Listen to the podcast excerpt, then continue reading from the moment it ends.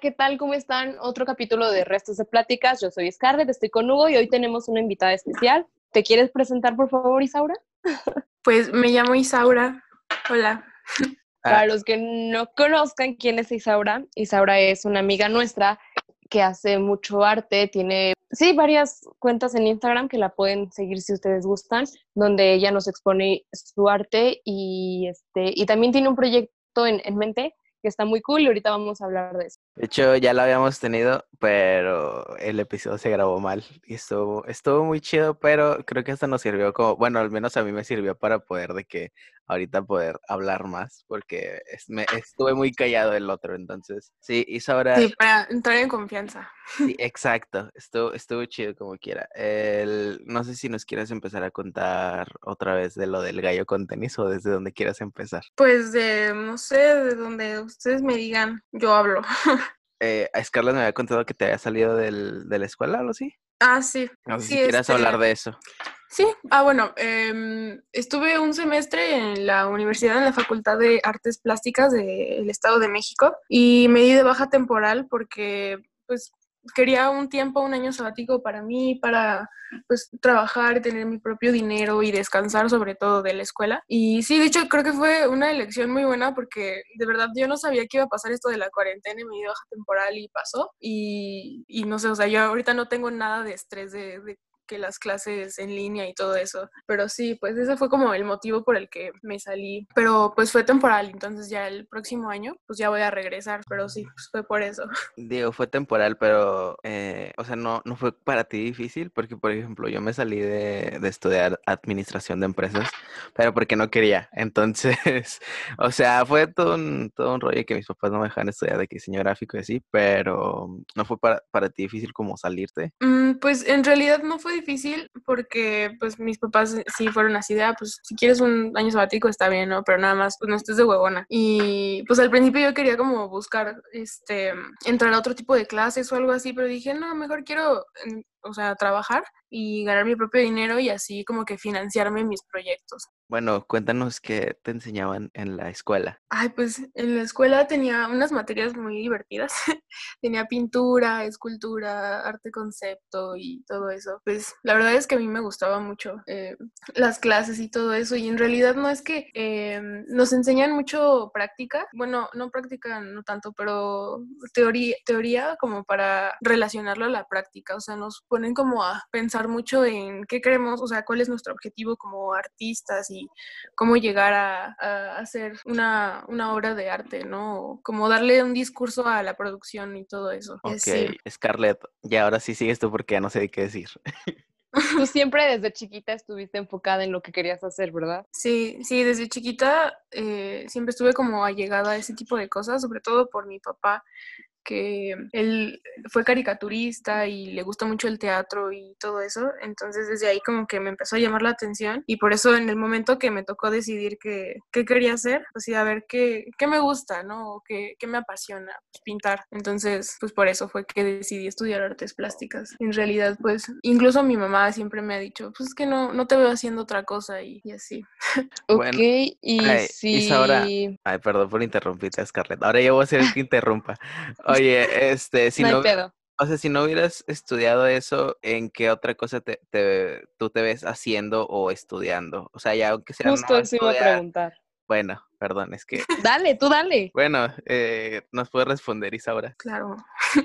Este, no sé, o sea, yo creo que igual también por influencia de mis papás hubiera estudiado pe- periodismo, porque los dos son periodistas. Entonces, este, sí, me gusta mucho como investigar y leer. Y a veces puedo llegar a ser una persona muy política porque en mi casa siempre hay periódicos, entonces siempre estoy leyendo ese tipo de cosas. Y sí, yo creo que me hubiera gustado eso. E incluso eh, varias de las cosas que escribo para la escuela o así me han llegado a decir que parecen reportajes más que como ensayos. Entonces, no creo que sea como que tan difícil decirme, ah, pues si no es artista, que periodista. Qué Oye. padre. Yo la verdad estaba en entre varias carreras, pero también periodismo era una de las que más me llamaban la atención. Pero una vez una persona, un profesor platicando y de eso estaba yo en tercer, cuarto semestre, me, me quitó mucho la idea, me dijo, no, porque las personas que se dedican a tal luego son, suelen ser muy amarillistas y luego por una nota te cuesta la vida y cosas así. Entonces, no sé si me metió miedo o me quitó esa ilusión y, y dije, en él, gracias. Isa, ¿tú cómo ves el panorama del, del periodismo aquí en México? Porque, bueno, en los últimos años yo me empecé a enterar, porque pues cuando estaba chiquito no sabía ni, ni qué pedo, pero me, me empecé a enterar de aquí ya más grande que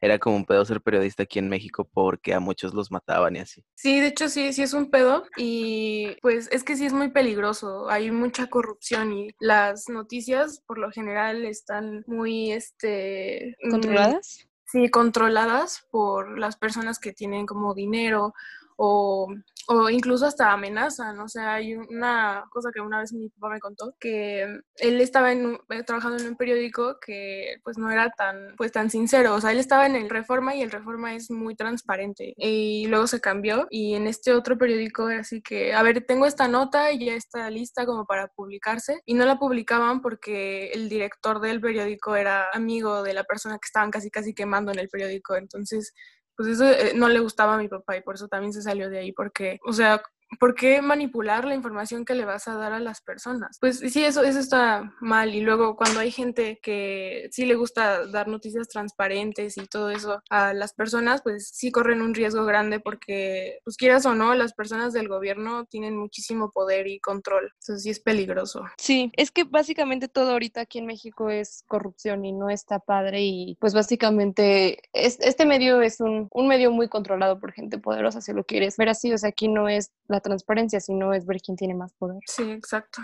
Oye, también el podcast pasado nos contabas, bueno, nos contaste, perdón, eh, que te fuiste seis meses a Canadá, ¿sí? Ah, sí. ¿Cómo, cómo fue estar allá seis meses alejado, de- alejada de, de México? Mm, Pues al principio sí estuvo muy extraño porque me fui sola y yo no conocía a nadie. Entonces, o sea, fue como, pues sí, fue, fue muy extraño para mí porque, pues, o sea, a veces, no sé, cuando te cambias de escuela es así de, ah, pues nada más, o sea, le echas un telefonazo a un amigo y se ven y ya, pero allá literalmente estaba sola y pues sí se sentía como esa soledad. Pero también estuvo muy padre porque se ve mucho la diferencia entre un país primermundista y un país tercermundista, ¿sabes? Allá la ¿En gente qué es muy sentido? Sí, o sea, a la gente es muy respetuosa, este, no se pasa a nadie el alto, todo el mundo respeta las reglas y las acata y sí, como que tienen otro tipo de mentalidad. De hecho, algo que me llamó mucho la atención cuando estuve allá era que había un espacio como para las mamás jóvenes dentro de la escuela. Entonces, podías llevar a tu hijo a la escuela y había una, un espacio, una guardería donde varias maestras en sus tiempos libres te cuidaban a tu bebé y no estabas lejos. O sea, si pasaba cualquier cosa, pues podías salirte, no sé, al baño, según, y ibas a ver a tu hijo y ya no había problema. Entonces, este, Oye, eso se me cool. hizo una idea muy padre, porque tú tienes la oportunidad de seguir cuidando a tus, a tus hijos y seguir estudiando. Wow. ¿Cuál fue el choque cultural más grande viviendo allá? Híjole, los mexicanos somos muy cariñosos y la gente extranjera no está este, acostumbrada a ese tipo de cosas. Por ejemplo, nosotros estamos acostumbrados a saludar de beso o abrazar mucho, ser muy apapachadores y allá no, son muy fríos. Entonces eso sí fue como extraño porque yo, o sea, llegué y cuando saludaba a alguien nuevo o conocía a alguien, a alguien nuevo, pues me acercaba como a saludar de beso y se quitaban o se sacaban mucho de onda. Entonces sí, eso fue como muy extraño para mí. ¿Te pasó el típico de, ay, extraño mi país? ¿O, o si estabas disfrutando realmente de estar allá? No, sí, la verdad sí estaba disfrutando porque eh, yo sabía que eso iba a terminar, que en algún momento iba a regresar a México y pues por, por eso quería aprovechar al 100% estar en Canadá y por eso no era así de que, ay, extraño México. Pues no, o sea, yo sabía que en algún momento iba a volver a comer tacos. Iba a O sea, a sí te extraño, pero voy a disfrutar. Sí, sí, Ya, es. es que mucha gente sí es como, ay, no, güey, mi país y la chingada. Y es como, güey, pues estás en otro, mejor disfruta lo que está pasando en vez de, de estar extrañando acá. Sí, eso se llama homesick, creo. Sí, cuando te vas y es así de, ay, extraño. Ya, ya, Scarlett, por favor, habla. Yo la verdad, Yo la verdad no sé si podría porque soy muy, muy apegada a mi familia. Para mí yo creo que lo más importante en esta vida es, es la familia y es la cultura que tenemos los mexicanos, porque, por ejemplo, yo lo veo con familiares que viven en Estados Unidos, en, pues así en el extranjero, y los latinos tenemos esa de que es que soy muy apegada a mi familia y entre más cerquita esté con ellos, pues de alguna manera tú te sientes bien, te sientes conectado, te sientes en paz, te sientes en casa. Pero ya son muy como de que literalmente crías a los pollitos, ya les toca ir y ya va, ¿sabes? Si te vemos bien y si no también, entonces es como de que, ¿cómo se desprenden tan fácil? Bueno, también hay como ahorita yo siento que tenemos una oportunidad y estamos viviendo en una época que tenemos una ventaja y es que nos podemos sentir más conectados por videollamadas o por mensajes y ya no es tan difícil. O sea, imagínate antes que se tenían que, o sea, la única manera en la que se comunicaban era por cartas y era cada mes, ¿no? Que llegaban. O sea, la verdad es que ahorita estamos viviendo en una ventaja en, ese aspecto, ¿no? Sí, completamente. Ya es como más actual, más... Estás en conexión todo el tiempo si lo quieres estar. Ajá, exacto. Ahora, eh, regresando al tema de tu arte, este, ¿cuál es la obra que más aprecias que tú hayas hecho y que tenga mucho significado para ti y por qué? Ah, bueno, pues así como en el podcast pasado, este, les había contado, pues hay una pintura que yo hice en el 2018 y la pintura es, son dos bocas besándose. Y pues esa, o sea, por la técnica y por cómo me quedó, pues le tengo mucho aprecio porque la verdad estoy muy orgullosa de eso que hice. Y luego eh, llegó un momento en el que yo tuve que hacer una carpeta para la universidad y le tenía que poner fichas técnicas y yo no sabía qué título ponerle. Entonces, pues estaba muy estresada, yo ya no quería poner título estaba preguntando así a, mi mamá y estaba pidiendo ayuda como para saber más, o sea, para darme ideas de qué título ponerle. Y me puse a pensar en qué piensan las demás personas cuando la ven, ¿no? Y, qué comentarios me hacen. Y me acordé que luego la gente cuando ve esa pintura me dice, ah, el de la derecha es mujer y el de la izquierda es hombre, o los dos son mujeres, ¿verdad? O los dos son hombres. Y yo en realidad cuando hice esa pintura yo no, no pensé en ponerle un género a cada boca, ¿no? Yo pensé en el acto, ¿no? En el beso. Y por eso esa pintura se llama es cariño, porque no es hombre, no es mujer y no es nada más que cariño. Y es una manera de demostrar cariño, ¿no? Besar. Claro, a mí la verdad me gusta mucho, pero voy a repetirlo siempre. Me encanta ese pinche gallo contento. está, está, está genial. En el podcast pasado te preguntaron, bueno, Hugo te preguntó que cómo defines tú el arte o qué sientes o qué piensas del arte. Hay una definición como tal de esto es arte y esto no es arte. Bueno, yo diría eh, lo único que hace falta, o lo único que sí que puede definir a una obra de arte como obra de arte, es que alguien piense que lo es. Porque, por ejemplo, a ti te puede encantar mi gallo con tenis y le puedes dar un significado profundo y lo puedes asociar con tu vida. Y eso ya es una obra de arte porque, o sea, en cierta manera, tú te vuelves parte del significado y, de ella. Y para otras personas puedes decir, ah, pues no, no, no me transmite nada. Y eso es sumamente válido porque los factores que hacen una obra de arte eso es lo que a las personas les transmite y lo que los hace sentir. Entonces, para definir concretamente qué es y qué no es, tendríamos que conocer lo que le transmite y lo que piensa cada persona. Y como eso es imposible, entonces es imposible definir qué es y qué no es una obra de arte. Lo único que sabemos es qué nos gusta y qué no nos gusta. Ok, ok. Em, tienes un proyecto llamado Té de Calzón. ¿Nos quieres explicar en qué consta, en qué se basa? Sí, este, bueno, Té de Calzón surgió eh, cuando yo, bueno, la idea de una revista, de hacer un fanzine, surgió cuando yo tenía 16 años y yo salía mucho a bazares y conocí a muchas personas que estaban inmersas en esto del arte emergente y de hacer ese tipo de cosas, de fanzines y stickers y vender sus pinturas y por su cuenta. Entonces, yo cuando leí mi primer fanzine que se llamaba Yerba Mala, me gustó muchísimo y era una recopilación de textos y pinturas y poemas y, hasta, hasta el final había como recomendaciones y era una publicación muy libre. Entonces yo me quedé fascinada y dije, o sea, de verdad esto se puede y lo que me encantó también de eso y lo que me encanta del arte es que el límite te lo pones tú. Y sí, o sea, ya después cuando cumplí 18 años, pues lo quise llevar a cabo, o sea, yo no me gusta como que dejar las cosas para después aunque esto sí como que lo dije, lo pospuse bastante. Este, entonces, pues lo saqué con una amiga que se llama Angélica. Y, y, sí, o sea, yo edité el fanzine, busqué a los colaboradores y surgió Té de Calzón como un fanzine, es como una publicación, sí, independiente. Y pues yo lo definiría como 100% libre y sin censura, que tal vez se pueda llegar a la incomodidad, así como el título, ¿no? El título mismo, Té de Calzón, sí, como que te pones a pensar de qué chingados, ¿no? ¿Qué, qué hay dentro de, o, o qué, me, qué me voy a topar adentro de, de la revista. Entonces, pues sí, eso es lo que, pues, lo que yo quería hacer y, y ahí, ahí sigue. Y de hecho, eh, ahorita en cuarentena quiero aprovechar para editar el volumen 2 y ya cuando termine la cuarentena, imprimirlo y empezar a, este, a, esparcirlo. publicarlo. Ajá, esparcirlo. Oye, a mí me da mucha curiosidad el nombre. ¿Por qué ese nombre? ¿Qué fue lo que se te vino a la mente? Y fue como de que, a ver, té de calzón se va a llamar así, o nada más fue como de, ah, me gusta, se lo pongo, bye. Pues fue en parte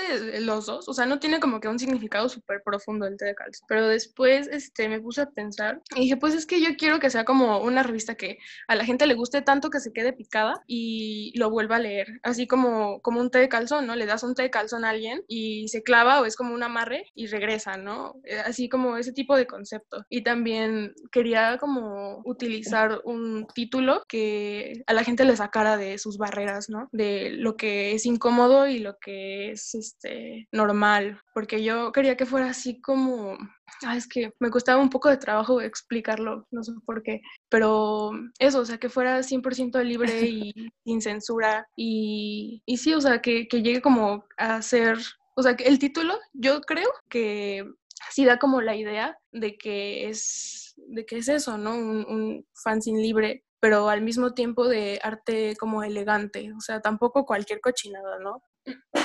Por eso el té de calzón. A mí me encanta y la verdad es un trabajo increíble, Isaura, te lo aplaudo y siempre voy a andar ahí como dirían vulgarmente, mamando ahí con ese fanzine, pero es un muy buen fanzine, tus ilustraciones me gustan demasiado, el concepto y ahora que me defines bien el por qué el título de Té de Calzón, creo que me gusta más, ¿sabes? en el podcast pasado nos contabas un poquito de tu infancia, ¿quieres volver a repetirlo y contarnos por qué, eh, por qué Isaura Nava es así de esta manera? Ah, bueno, em, es que más bien estábamos creo que platicando sobre el por qué la producción y bueno, es que yo tuve una exposición que se llamaba Mírame. Y pues sí, era una exposición donde este, habían varias pinturas que yo hice cuando tenía 18 años, antes de entrar a la facultad.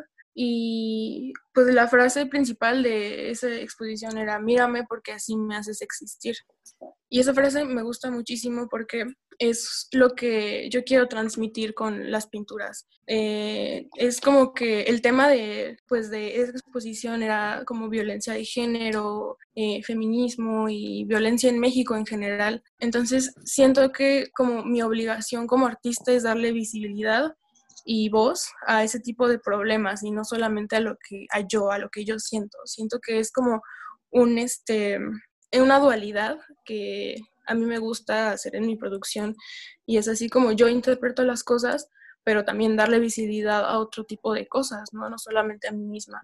Y ahorita, eh, pues sí, actualmente mi producción está dirigida como al infantilismo y eso surge porque empecé a hacer una introspección a mí misma y dije, a ver, ¿por qué soy como soy? Y llegué a la conclusión de que muchas de las cosas que me definen hoy en día son de mi infancia y de hecho es algo que muchos psicólogos que conozco me han dicho y creo que pues o sea, es algo que es cierto, y es que los primeros años de tu vida te marcan como, como persona. Y, y sí, sí, o sea, yo, yo siento que eh, muchas cosas que yo viví en mi infancia todavía las tengo marcadas y es muy importante conocerse y conocer tu pasado y de dónde vienes y lo que viviste para la persona que eres hoy en día. Y por eso es que este, ahorita estoy como entrada en eso. Y de hecho, una de mis primeras pinturas que subí a una de mis cuentas de Instagram se llama Retrato de mi niña inocente. Y es una foto, o sea, pinté una foto que mm, mi papá me tomó cuando estaba chiquita, donde estoy comiendo espagueti y en vez de pintar el espagueti pinté unos ojos y en el babero que me pusieron tenía como, bueno, puse como manchitas de sangre. Y es porque o sea, a mí me veían a veces cuando yo era pequeña como que hacía las cosas con mala intención o, o sí, o sea, o que era una niña mala, ¿no? O rebelde o así. pero en realidad, o sea, platicando así con mi mamá, ella me decía incluso que, este, sí, o sea, que nos hacían sentir mal a las dos porque yo era una niña, pues rara, o sea, que me salía de, de las casillas de lo que es ser niño. Y sí, o sea, eso como que me afectó y pues quise plasmarlo en esas dos pinturas, incluso, o sea, en esas pinturas tengo como dos ojos y puede que se llegue a lo monstruoso, pero al mismo tiempo en los ojos quería retratar como que esa inocencia de una niña, que en realidad las cosas no las hace por ser mala o por con malas intenciones o por molestar y, y así, o sea, es más como por la inocencia de ser niño y por divertirse las como las razones que uno tiene cuando es niño, en realidad yo siento que no hay como maldad, es más bien inocencia, es lo que te enseñan y lo que sientes. Y por eso me gusta mucho ahorita como estar dentro de eso y conocer, es, conocerme y, y así. Pues. Eso es lo que te comentaba igual en el podcast pasado, que eso que me cuentas de que te hacían sentir mal a ti, a tu mamá y que de alguna manera tus papás no te hayan como de alguna manera corregido de que no, tienes que ser así, tienes que ser de tal manera, que te hayan dejado de alguna manera ser, pero dentro de lo que cabe, o sea, criarte bien, bien, bien, bien, bien, o sea, esto debe de ser tu comportamiento como tú quieras porque es tu carácter. Y otra cosa es cómo debes de ser, de alguna manera, si lo quieres ver así, educada, esto, aquello, o sea, tampoco sobrepasar. Y eso está muy cool, que te dejen ser porque si te van a moldear así para lo que la sociedad ve bien y para lo que no, la neta, pues no está, no está cool. Sí, no, o sea, y, y hay una delgada línea entre educar a una, un niño, como inculcarle valores y ese tipo de cosas. Y otra cosa es decirle cómo tiene que ser y cómo moldearle su personalidad. Y la verdad es que, o sea, yo siempre he estado muy agradecida con mis papás porque nunca me han dicho cómo ser. O sea, me han dicho, a ver, respeta y haz las cosas así. No sé, o sea, los valores sí los tengo muy inculcados y muy dentro de mí, pero en mi personalidad siempre me han dejado ser y eso está muy padre porque a hay gente que se siente muy reprimida en su vida porque no, no la dejan, ¿no? Claro, y así conocemos demasiadas personas, pero independientemente, eso es lo que, o sea, esa delgada línea de educarte y moldearte es algo muy, muy, muy delicado y es un tema muy delicado que a lo mejor muchas personas no saben ver ni diferenciar por la misma educación que fue inculcada desde casa. Sí, exacto. Y en realidad yo me sentí más presionada por las demás personas, como por maestras o por amigos, que por mis papás. Pero pues yo siempre supe que aquí era como un lugar seguro para ser yo misma y para sentirme cómoda, no tanto como la sociedad, digamos, ¿no? Vivimos en una sociedad. que te voy a decir algo. Está chido porque si tú en tu casa, en tu núcleo, te sientes segura de ser, vas a sentirte completamente segura de ser allá afuera. No va a ser tan fácil que te lleguen las ideas y te tiren a que ven, vienes de un núcleo inseguro donde estás tambaleando. O sea, tienes un centro y estás bien parada, por, por así decirlo. Como pilar, ¿no? Exacto, tu pilar. Pues sí, exactamente. La verdad es que pues está padre, pero igualmente estoy consciente que hay muchas personas que no tienen eh, esa fortuna y pues está feo, ¿no? Claro, porque tu pilar más importante siempre va a ser tu familia y si tienes bien ese pilar, donde quiera te vas a poder parar y parar bien. Sí, es, o sea, como lo que dicen que hay que saber de dónde venimos y conocer nuestras raíces y todo eso y eso nos va a ser fuertes o nos va a dar para abajo. Y a lo que decías con lo de que muchas personas me veían mal, te hacían mal y cosas así. Hay una frase que una persona importante en mi vida me dijo y me gustó mucho, que me dijo a mí, Scarlett, no le debes nada al mundo, pero tampoco el mundo te debe algo. Entonces creo que desde que escuché esa frase se me quedó muy grabada, me gustó mucho y creo que la he enfocado en distintas maneras que tienes razón, o sea, no les debo nada, pero tampoco ellos me deben nada, entonces yo puedo ir a donde quiera y volar a donde quiera y hacer lo que yo quiera, siempre y cuando no daña a los demás. Sí, porque pues a veces el pensar que le debes algo a alguien es como, es, como una prisión, ¿no? Es así como, bueno, yo lo veo así, como una prisión de que, ah, pues es que tengo que, tengo que, y a veces no tienes que, solamente hay que fluir. ¿Alguna pregunta, Hugo? Eh, ya, ahora sí podemos volver a empezar. No me acuerdo en qué nos quedamos o de qué estábamos hablando. Y vamos a pasar otra pregunta, creo. Entonces, no sé, es que ya no sé qué ah. preguntar. ¿De qué más hablamos en el podcast pasado? Ah, preguntarle del, de su profesor. Ah, sí, cuéntanos de, de la pintura que, que, te digo que había visto, que se supone que tenías un maestro que te dijo que tenías como una, una técnica fea. Entonces, pues, otra vez me equivoqué, pero es que se me olvidan las cosas, discúlpame. Bueno, cuéntanos sobre esa historia. Ah, sí. Bueno, en mi facultad tengo un maestro que se llama Javier y nos llevamos muy bien. O sea, siempre nos andamos peleando en Facebook y así, pero la verdad yo le tengo mucho cariño. Y es así que yo publico algo y luego, luego él me comentaba.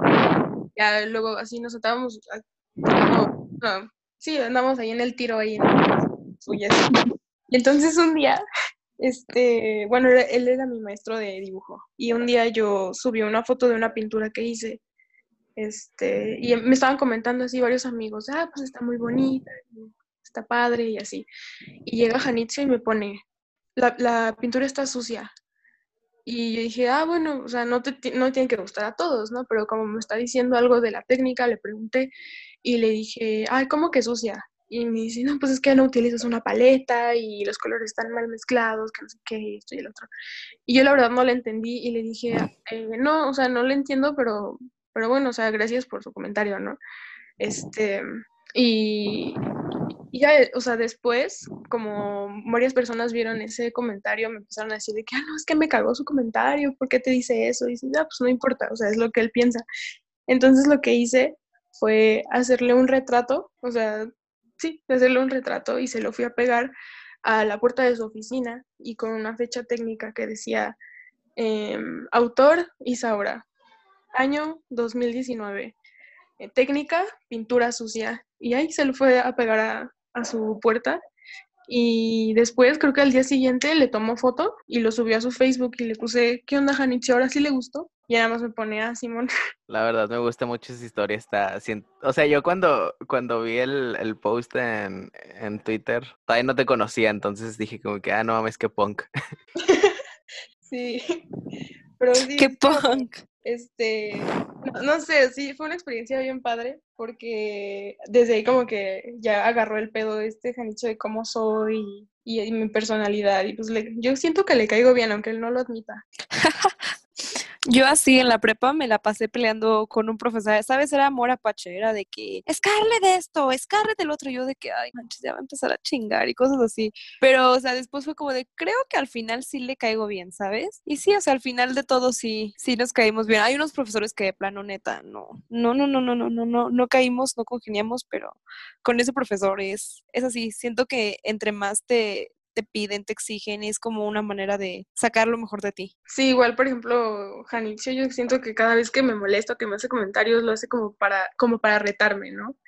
Y, y eso está padre. Siento que en la personalidad de artistas o entre este medio de artistas, eso está padre y, o sea, en realidad un, un, artista yo siento que no puede ser como mediocre o quedarse así de, ah, no le gustó, ¿no?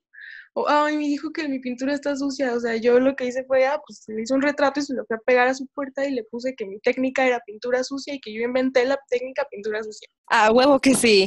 A huevo. Como las imágenes de Jenny Rivera, pa cabrón, cabrona y media. Así. Güey, o sea, la neta, qué, qué chido que hagas eso y que no te des para abajo, o sea, que veas como la manera de, ok, es pintura sucia, pues, ¿qué crees? Que esta es mi técnica y me encanta hacer las cosas con pintura sucia. Sí, porque de hecho varias personas eh, ya, o sea, como que valen, valen caca en el arte por eso, porque les bajan el autoestima, que les dicen, no, es que dibujas feo, y dicen, ay, no, dibujo feo, y en vez de practicar y, y, dibujar y dibujar y dibujar, ya, pues, valieron y se salen de la carrera. Se encierran. Ajá. ¿Qué opinas de esas personas? Como tú, ¿qué consejo les darías? Pues que, que se animen, o sea, que no se den para abajo. Si algo les gusta, que, o sea, por ejemplo, de lo de la pintura sucia, ¿no? Me, no sé, hay personas a las que les gusta y hay personas a las que no. Y eso siempre, siempre va a suceder. Es como como en cualquier cosa, la, no hay una verdad absoluta y no a todo mundo le va a gustar la misma cosa, pero el, el tip es entender eso al 100%. Y si tú estás a gusto con lo que estás haciendo, eso es más que suficiente, porque, porque sí hay muchos tipos de arte y hay arte bonito, arte feo, y en realidad es que no, o sea, es muy difícil definirlo, pero pues hay que estar como que consciente de cuál es tu técnica, cuál es tu estilo y y qué es lo que, a lo que quieres llegar, ¿no? Porque sí, o sea, ese es un conflicto que yo siento que varias personas tienen que, ah, es que yo quiero pintar como tal. Y no, güey, o sea, tú vas a pintar como tú pintas. ¿Y cuál es el punto de Isaura? ¿Isaura dónde quiere llegar? La verdad es que ahorita estoy en una época o en una etapa, yo digo, muy experimental y no me quiero como encasillar en una sola cosa. Ahorita, pues, por ejemplo, hubo un tiempo en el que me gustaba mucho el hiperrealismo y de repente me gustó mucho el expresionismo, entonces me quise adentrar en eso y yo siempre soy una persona que no le gusta la zona de confort. si me empiezo a sentir muy cómoda con algo que estoy haciendo, lo tengo que cambiar a fuerzas. Entonces, este, ahorita estoy como en mi época, yo digo, expresionista, de que utilizo muchísimos colores y los mezclo todos y así. Yo siento que tal vez en un futuro me pueda empezar a interesar otro tipo de cosas o me, o no sé, o que me aburra de eso y empiezo a hacer otro tipo de cosas. Entonces, este, yo creo que sí, estoy en esas ahorita. Eso está súper, súper cool. Oye, y acá comentando, ¿no ha habido alguien así que de plano te haga sentir menos con tu arte o que te haya tirado para abajo y que inclusive eso te haya ayudado a impulsarte más, más lejos? Mm, fíjate que yo siempre he sido muy suertuda de que me apoyan mucho, o sea, las personas que me rodean siempre me apoyan mucho y, y no, siento que no, o no, no, dicho no. Eso y que también eres muy selectiva. Sí, en las personas que dejo en mi vida. o sea, yo, yo sé que eh, hay personas a las que no sé, les puedo caer mal o que les puede cagar mi arte, pero en realidad no les pongo atención. Oigan, este, ah, bueno, ay, perdón, ¿qué dijiste ahora? Disculpa por interrumpirme, por interrumpirte. Ah, no, no, que por eso no me afecta y ya. Ah, ok. La otra vez estaba escuchando el podcast de Sabino y el vato dijo que para todos, todos los comentarios que reciban sobre algo que hagan, interprétalos como si les dijeran eres una zanahoria, porque así pues no te están diciendo nada, entonces que ni los comentarios buenos ni los malos te los tomes muy a pecho, entonces sí, es un muy buen consejo, la neta. Pues sí, pero yo digo que también los comentarios eh, malos también te pueden servir, por ejemplo, pues el de Janitzio, ¿no? Que me, o sea, bueno, no es un comentario malo, yo no lo considero malo, pero puede que haya gente que sí lo considere malo. Imagínate que me hubiera dicho, pintas mm, de la caca. Y lo importante es no decir, no mames, dijo que pinto de la caca, o, o así, ¿no? Sino preguntarle, ah, ¿tú consideras eso y por qué? ¿Y cómo puedo mejorar para ti? Y o, cómo puede cómo puede hacer cómo puedo hacerle para que no pienses eso y ya o sea eso es como si no puedes contra el enemigo únetele no o por ejemplo claro. me caes muy mal o sea no sé si te interesa la opinión de esa persona a ver por qué te caigo mal no, pues por esto, por esto, por esto, porque eres así. Y tal vez de ahí sacas algo bueno y algo de provecho y un aprendizaje y un, y un consejo de vida para ser una mejor persona o ser mejor en, en tu trabajo, en lo que haces. Y por eso, o sea, yo sí, no, no, no es como que ignore las cosas, pero más bien le saco provecho. Ya, creo que igual el comentario de Sabino viene más como al, a la gente que nada más te dice comentarios por chingar, que yo les digo ah. comentarios chingativos, que ni siquiera son una crítica constructiva, sino son como nada más por estar de que chingando y así. Entonces, sí, mi, el, yo creo que va más por ahí. Entonces, sí, si alguien les dice como que, ah, está feo, pero no les da razones, pues X, ignórenlo. Y también si alguien les dice algo bonito, no se, no se crean así de los más chingones. Sí, o sea, tampoco es decir, ah, es que, mm, eh, no sé, o sea, te dicen algo bonito, por ejemplo, me gusta mucho lo que haces y ya se, te sube, no, o sea, tampoco está chido. Porque hay gente que luego le, le, dicen, ah, es que está muy chido lo que haces y te admiro mucho y así, y ya se suben a un pedestal y ya no los puedes bajar. Y pues eso tampoco está padre, porque yo siento que igual cuando uno está 100% conforme con lo que hace, ya decide, ah, pues, estoy chido y ya no, no mejoras o no, este, o sí, o no, no, no vas para adelante. O inclusive te subes tanto a un pedestal que después un comentario malo te tira tanto Ajá. que te pega mucho. Sí, también. Sí, yo creo que también... Ah, Hay que tener los pies en la tierra, ¿no? Siempre. continúa, Hugo. No, este, no, ya no. Ya me agüité, ya siempre me interrumpen todos aquí en este podcast. no, perdón. No, no es cierto, es broma, es broma, es broma. Es broma, es broma. Ya me voy a sentir como este, como el güey que sale en el frasco que le dicen que está invitado nada más. Este, bueno, eh, no sé qué ibas a decir, Scarlett. A ver, Isaura, tú hasta dónde quieres llegar con tu arte, o sea, ¿qué es lo que te ves haciendo con tu arte? ¿Qué es lo que quieres ir? O sea, ¿a qué me refiero a esto? A cómo te ves, cómo te ves con tu arte, pues. Bueno, yo cuando entré a esto de, pues ya como que más formal al arte, este, yo me imaginaba que sería muy fácil, ¿no? Vivir del arte, así, vender pinturas y así, pero no, es muy difícil. Y sí me quiero animar a hacer eso, a hacer exposiciones, a viajar, entrar a bienales y a concursos y a convocatorias y todo eso, pero también me gustaría mucho enseñar y ser maestra, porque la verdad es algo que me he dado cuenta que me apasiona muchísimo, el abrirle la mente y el panorama a las demás personas, me gusta mucho y por eso pues, me gustaría ser artista, que diga maestra en algún momento. Este, bueno, les quería contar primero que el tema principal de este episodio va a ser otro, entonces no lo voy a decir porque puede causar controversia. Ah, este, bueno, pero Isabela, que si ha, si ha sido difícil como en, en el arte, bueno, yo creo que como en todas las disciplinas y cualquier cosa es bien difícil sobresalir como morra, pero ¿en tu caso ha sido difícil? Em, la verdad es que sí, pero mm, no sé, o sea, yo em, me he dado cuenta que hay que ser muy, no sé, hay que ser muy decidido muy decidida para lograr los objetivos y también eso implica el quitarse de los estereotipos primero uno mismo antes que los demás. Yo digo que la personalidad y el carácter con el que haces las cosas define mucho hasta dónde puedes llegar. Por eso. Esa frase me gustó que la personalidad y el carácter definen mucho a dónde quieres llegar y, y, creo que es cierto, o sea, si tú cargas con muchas cosas no vas a poder avanzar. Entonces, si vas quitando ese peso, puedes hasta correr más rápido. Sí, exacto. Y bueno, la otra vez estaba platicando con un amigo también sobre esto, sobre pues cómo se siente ser una mujer artista y aparte en México. Y pues sí es como una limitación porque incluso hoy en día con todo esto de los movimientos y todo, eh, sigue siendo pues muy difícil sobresalir y que te escuchen y que tengas una voz y por eso a veces me molesta un poco que haya mujeres que dicen, es que nunca me he sentido limitada o yo nunca he sufrido del machismo o así, pero es que en realidad el que no se mueve no siente las cadenas. Exacto. O a lo mejor no lo notan, ni siquiera no lo notan porque claramente es, es algo muy notorio. O estás tan acostumbrada a y es tanto tu costumbre que ya lo enfocas de otra manera y para ti ya es costumbre, ya no lo notas, estás cegada por. Ajá, exacto.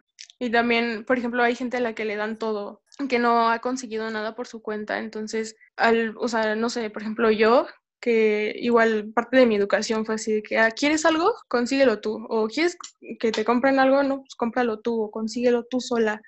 Y, este, eh, y hay gente que dice, ah, no, pues quiero y luego, luego se lo da, ¿no? Entonces, este, eso también es como muy importante, incluso dentro de carreras, cualquier carrera es muy importante porque al, y, y también porque es una satisfacción más grande, siento yo, el saber que lograste algo tú solo y por tu cuenta y con tus manos y con tu trabajo y tu sudor y tu esfuerzo. Claro, ¿qué consejo le darías a una persona que empieza apenas a pintar? Híjole, es que también me preguntan, sí me han llegado a preguntar eso varias veces, que ¿cómo aprendiste a pintar? Y es que no hay un aprender a pintar o no hay un, este, sí, sí, no hay un saber pintar. Yo les digo pintando. O sea, en realidad nada más tienes que agarrar las cosas, los materiales y, y ponerte a hacerlo. Y poco a poco vas a ir avanzando vas a irte conociendo, sabiendo qué te funciona y qué no. Por ejemplo, una vez yo quería aprender a hacer caras, entonces busqué un video en YouTube sobre cómo hacer pues la estructura de la cara y todo eso.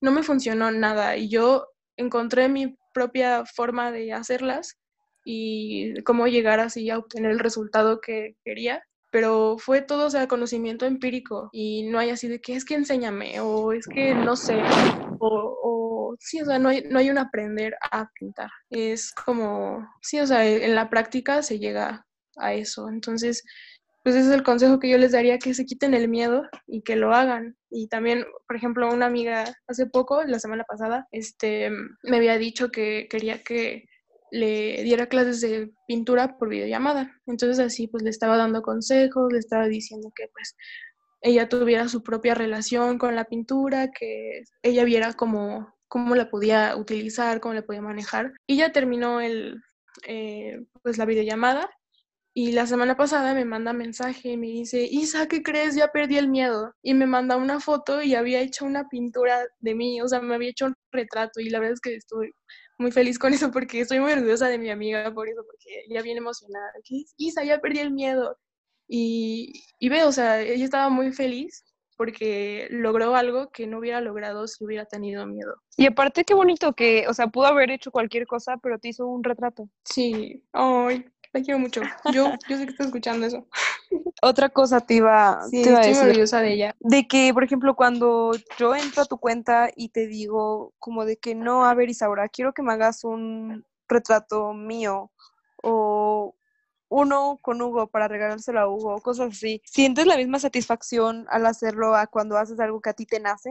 Bueno, la satisfacción, yo creo, o sea, no es la misma, pero pues sí, sí la siento porque a fin de cuentas, pues es un trabajo y bueno, yo veo ese tipo de cosas como una oportunidad de trabajo y también últimamente le he dado un este, significado muy profundo dentro de mi vida porque, por ejemplo, para el 14 de febrero un amigo me pidió que le hiciera un retrato de su novia y lo hice y entonces me puse a pensar, o sea, esta chica cuando esté en su cuarto y ve ese cuadro, va a pensar en todo el amor que este güey le, ten- le tiene y que le mandó hacer un retrato y, y es un detalle muy lindo, entonces yo lo veo de esa manera y también te digo, o sea, como una oportunidad de, de trabajo y de seguir pintando y también pues me funciona mucho como práctica realmente. Súper, súper bien, amiga. ¿Qué es lo que más disfrutas de pintar? Es que es como un momento de, de trance, o sea, es un momento de tranquilidad muy profundo. Me gusta mucho el, como el movimiento de la pintura y cómo se mueve el pincel y como ir descubriendo el hacer nuevas texturas con la pintura. O sea, de verdad, cuando mm, eh, yo empecé a pintar me di mucho cuenta que la observación es muy importante y ir descubriendo cosas que puedes lograr con la pintura es, es algo muy bonito para mí, la verdad. Entonces, eso es algo que me pasa en cada pintura que hago y me gusta mucho el proceso y más el, cuando, ya, cuando ya veo la pintura al final y es la satisfacción de que yo hice esto, wow.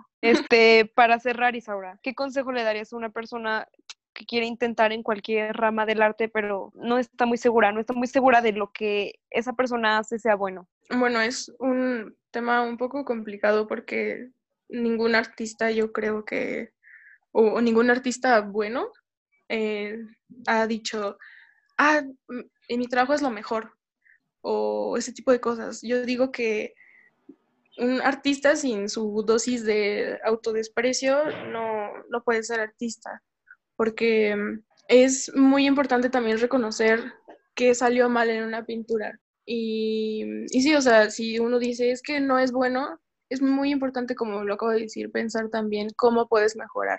Ok, no es bueno, ¿por qué? Porque, no sé, me salió mal o el boceto estuvo feo. Entonces, ¿qué puedes hacer para mejorarlo? Pues practicar más dibujo o ese tipo de cosas. Entonces, mira, la primera nunca va a salir bien, nunca. Y después de un tiempo vas a ver lo que hiciste y no te va a gustar. ¿Por qué? Porque pues uno va avanzando y uno va aprendiendo cosas y obviamente es un proceso, sobre todo el arte y, y la pintura y el dibujo, es un proceso de aprendizaje constante. Entonces, este, pues sí, yo digo que estén conscientes que no les va a gustar tal vez, o tal vez la satisfacción de que algo te gusta es, va a ser muy efímera, pero lo importante es no dejarlo y seguir practicando y practicando y practicando y eso es lo que pues te va a llevar muy lejos. Entonces sí, como le digo a mi amiga, pierdanle el miedo y van a verlo contentos que van a estar eh, pues con los resultados y así. Sí, bueno, yo ya lo había dicho, cre- creo que sí lo dije el podcast pasado, pero la verdad es que el, el- voy a, o sea, voy a, voy a decir lo mismo que ahora, pero en otras palabras, y es cáguenla un chingo de veces porque así se aprende y así empiezas a mejorar. Eh, Isaura, ¿nos puedes dar tus redes sociales, las de tu proyecto? Sí, eh, mi Instagram personal es arroba mal-isa. Mi Instagram de arte es arroba isaura.garcia.nava. Y el del fanzine es arroba calzón, todo junto, sin espacios, sin puntos, ni nada. Ok. Scarlett, tus Mande. redes sociales. Bueno, estoy en Instagram como Scarlett Portillo, así todo junto. Este, en Twitter estoy como, guion Scarlett con S mayúsculo al principio, este guion, bueno, más bien no, o sea, sí, ¿no? Guión bajo. Sí. Y XX. Am, en TikTok estoy como y en Snapchat y también quieres mi cuenta de Netflix, Hugo, ¿te interesa? ¿Sí? Ay, güey, yo Ah, no bueno. pregunté toda. Amazon Prime, ¿qué más? ¿Qué más Oye. quieres? Lo que tú pidas. Güey, qué mamona. Luego dices, bueno, X, este, ya deberías de cambiar tu user de Twitter, está muy difícil. Este, ah, bueno, Isaura, ya te, bueno, ya, Sí. lo, ya lo habíamos hecho el podcast pasado, pero nos puedes decir las cinco recomendaciones, o bueno, las que quieras dar, no tienen que ser cinco. Mm, Va. Em, bueno, van a ser nada más cuentas de Instagram y eh, la primera es arroba cerebro-de-pollo. Es un amigo que también pinta y pinta muy bien y dibuja y es muy talentoso. Otra es una artista urbana que se llama arroba maldita Carmen. Eh, esta morra hace pues impresiones y las pega en la ciudad y también su novio arroba bloque negro eh, también hace impresiones en como grabados y los pega así por la ciudad y se me hace un concepto muy padre esto de los artistas urbanos y el wheat paste y los grabados en la calle porque es como una galería urbana pues un este una idea muy pues muy padre no de ir caminando y, y verlo y decir ah no manches esto lo hizo Malita Carmen y bueno otro otra recomendación es una artista que se igual urbana que se llama Maga es arroba maga 1.1 y también ella hace poco tuvo un problema con una galería muy controversial porque pues rechazó la oferta porque no le querían pagar por el trabajo, literalmente nada más la querían dar para su refresco, entonces sí se hizo una controversia y muchos artistas también urbanos están como que muy felices por su respuesta porque pues el trabajo se paga y pintar también es un trabajo, entonces pues es, es un mensaje padre que quiso dar esta morra y pues me gustó mucho. Y ya, a ver, Scarlett, Mi recomendación literalmente es sigan a Isaura y té de calzón. ah, Y ya. y ya, ah, bueno, estaba buscando mis recomendaciones, bueno, X, nada más van a ser tres. Eh, la primera es un amigo que es ilustrador, su, su cuenta de ilustrador es Suami Ingrato. Si no me entendieron como que las recomendaciones, se las vamos a dejar en el post de Instagram y en Twitter. La segunda recomendación es Carla Rivarola, es una artista muy, muy chingona, toca muy, muy bien la guitarra. Y la tercera es una amiga que es tatua- tatuadora e ilustradora, eh, vive aquí en Monterrey, obviamente. se- eh, su cuenta es Coimuns, y les digo, si no me entendieron, pues como quiera van a estar en Instagram y así. Eh, y creo que ya es todo por el podcast de hoy. ¿Algo más que quieran agregar? Muchas gracias por escucharnos. Ah, claro, y síganos en todos lados. a bueno, sí, a Scarlett, a Isaura y a mí. Este, los queremos mucho. Gracias por escuchar otra vez, otra semana. Y pues creo que es todo. Bye. bye, gracias por invitarme también. Gracias a ti por haber. Nada que agradecer. Es un gusto tenerte Ay, aquí, lindo. Isaura. Muchas gracias. Bueno, pues que todos se cuiden mucho del coronavirus. Bueno, sí. No salgan de sus casas, por favor. Sí. Bye. Bye. Chai.